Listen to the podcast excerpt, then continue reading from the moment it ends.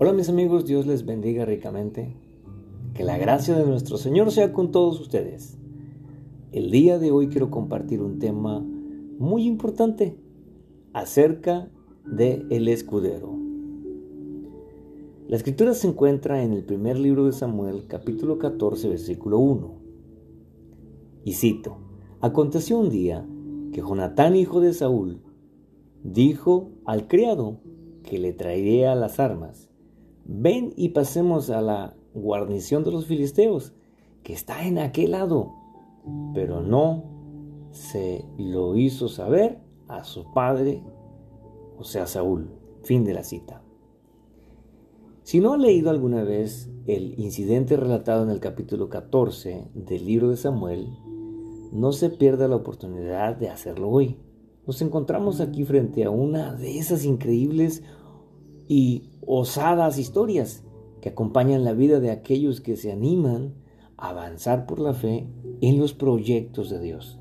Estos proyectos de Dios puede ser tú, puede ser tu pastor, puede ser tu amigo, puede ser todo aquel tipo de persona que está impartiendo una nueva vida, una nueva ah, historia en sus vidas. El día de hoy, en este capítulo, tiene solamente dos personajes, Jonatán y su escudero. El protagonista principal, como siempre, pues tú ya lo sabes, es Jehová de los ejércitos. Es Dios. Quien está en nuestras vidas el día de hoy es nuestro amado y Señor Jesucristo. Así es que intruscamos estos dos personajes en esta historia, nuestra vida cotidiana, para mirar cuáles son nuestras convivencias con aquellos que amamos y que nos aman. Así es que, como en tantas ocasiones, los filisteos habían subido contra los israelitas que estaban acampando en Mignas.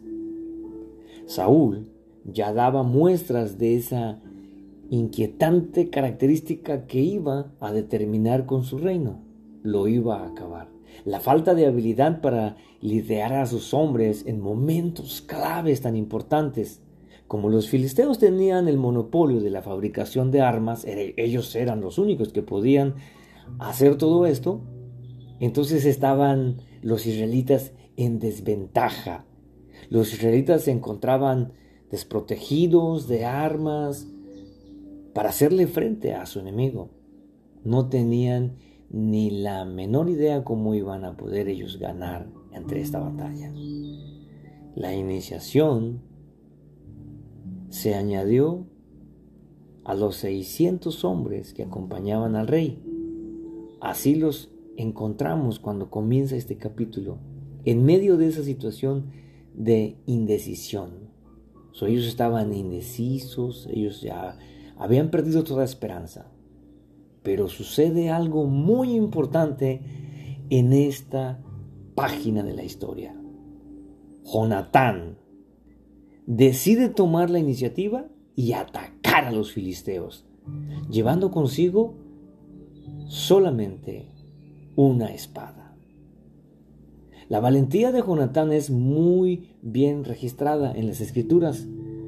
Lo que desconocemos por completo es la identidad de este escudero, que lo acompañó en tan intérprete aventura. Permanece en el anonimato.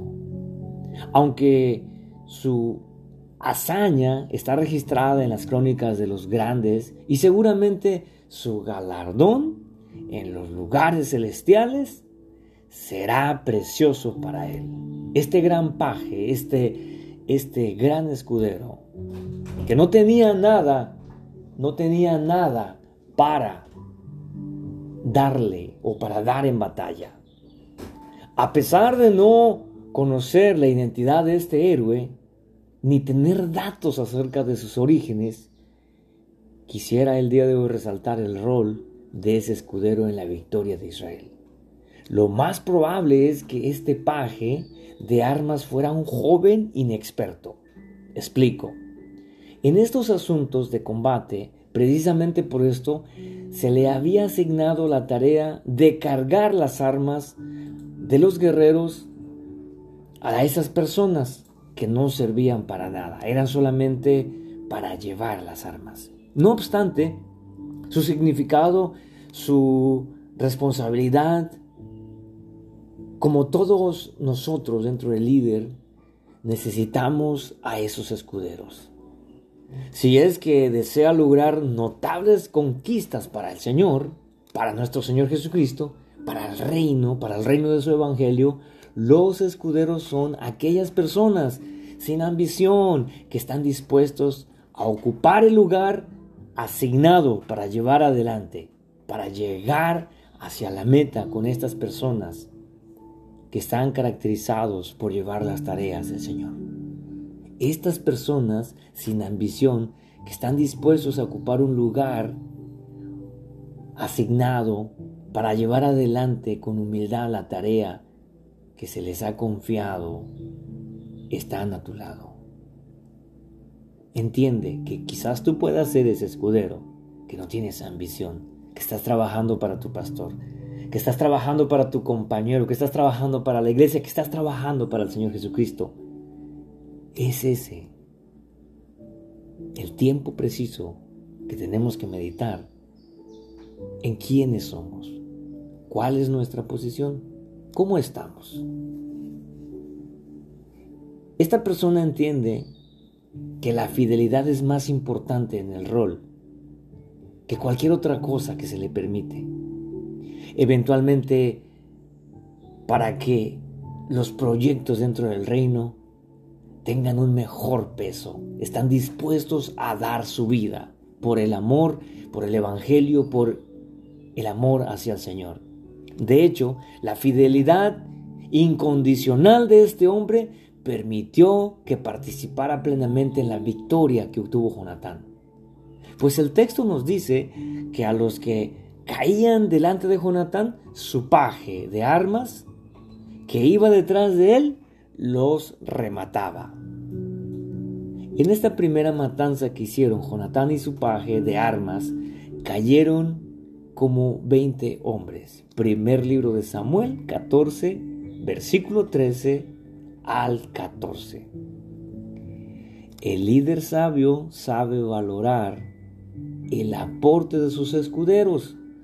Un líder sabio sabe distinguir entre el que está en verdad o el que quiere siempre los honores para él, para su obra, para su aporte, por nombre, para que lo mencionen pero el verdadero líder de valor que lleva este peso de paje siempre tendrá ese mayor aporte para esos líderes que necesitan de valor, de fidelidad, de comprensión. A veces solamente basta con que presentemos nuestro hombro para escuchar que extendamos la mano para dar fuerzas, que llevemos las cargas de los demás. Como escuderos nosotros y en muchas ocasiones, como pajes, fallamos. Pero el Señor siempre está ahí para levantarnos. ¿Cuál será pues nuestra condición como verdaderos escuderos? Este verdadero escudero estará dispuesto a compartir con ellos sus grandes logros. Verá en ellos los guerreros potenciales del mañana e invertirá cuidadosamente sus vidas. Él cuidará de todos aquellos que están a su alrededor. Esto es para que el futuro, la iglesia, por la gracia de nuestro Señor, serán ellos los que porten las armas contra el enemigo. La pregunta está, ¿qué estás haciendo el día de hoy por tus escuderos? Aquellas personas insignificantes que solamente tienen que cargar con las tareas dentro de la iglesia. Te dejo con este pequeño pensamiento. Los grandes nunca se consideran grandes.